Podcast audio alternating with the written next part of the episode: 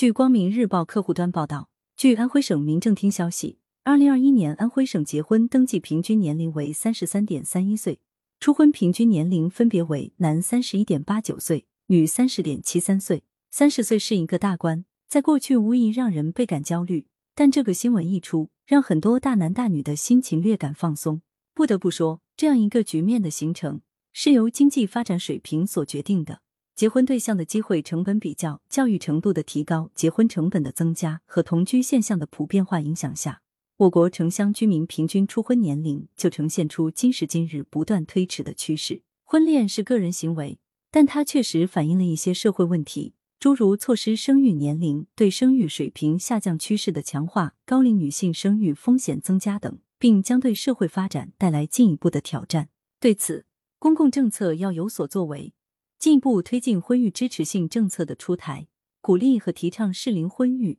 同时做好托底保障，满足城市中等偏下收入家庭基本住房等需求，保障孕产妇群体的特殊权益及母婴安全，增强生育政策包容性。感谢收听《羊城晚报广东头条》。